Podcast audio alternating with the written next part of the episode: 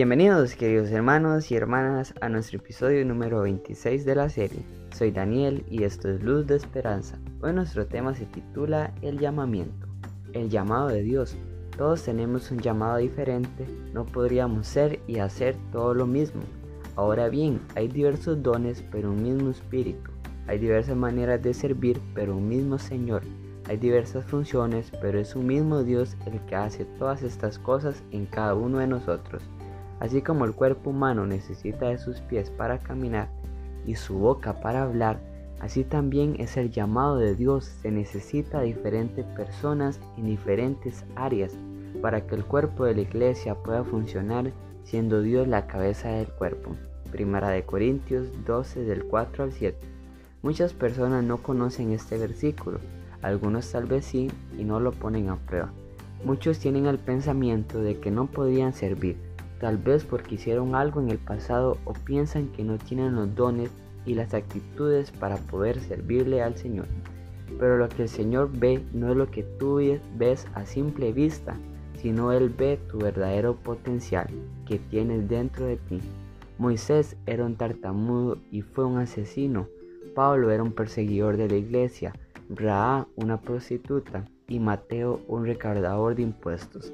Todos estos no eran personas perfectas, nadie lo es, pero el Señor no ve eso, como dice Mateo 9 al 12. No son los sanos los que necesitan médico, sino los enfermos, porque no he venido a llamar a justos, sino a pecadores. Moisés, el Señor no vio sus defectos, sino que vio ese líder interior que tenía y esa persona temerosa de Dios. Pablo cambió su estatus de perseguidor por apóstol de muchas iglesias y así con cada persona que el Señor usa. Porque así como dice el Salmo 139.1, Señor, tú conoces mis pensamientos, cuando me siento y cuando me levanto. Dios conoce cada milímetro de ti, y así que Dios sabe lo bueno y lo malo que tienes. Y por su misericordia y amor, Él prefiere mirar solo lo bueno y venir a sanar a todos los que necesitan de Él.